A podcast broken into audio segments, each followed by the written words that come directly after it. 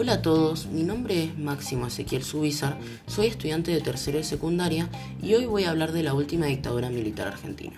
El 24 de marzo de 1976, las Fuerzas Armadas depusieron al gobierno de María Estela Martínez de Perón e instalaron en su lugar un gobierno de facto conocido como la Junta Militar, gobernada por los comandantes de las tres Fuerzas Armadas, Jorge Rafael Videla, Emilio Macera y Orlando R. Agosti el motivo del golpe, según la Junta Militar, fue la violencia de facciones de izquierda y derecha en el país.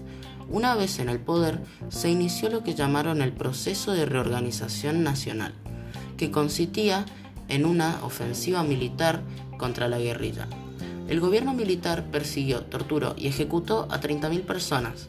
Algunos eran guerrilleros, otros estaban contra el golpe y otros tantos eran simples civiles se instalaron centros de clandestinos de detención y muchos de los detenidos se convirtieron en desaparecidos.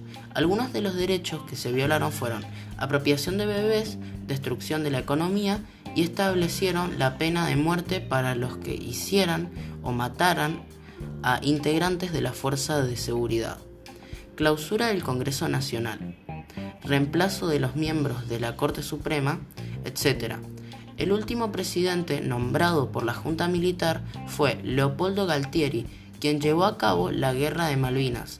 Finalmente, en 1983, luego de fracasar en dicha guerra, se llama a elecciones y resulta electo Raúl Alfonsín, quien puso fin a esta dictadura. Este es mi podcast y gracias por escucharlo.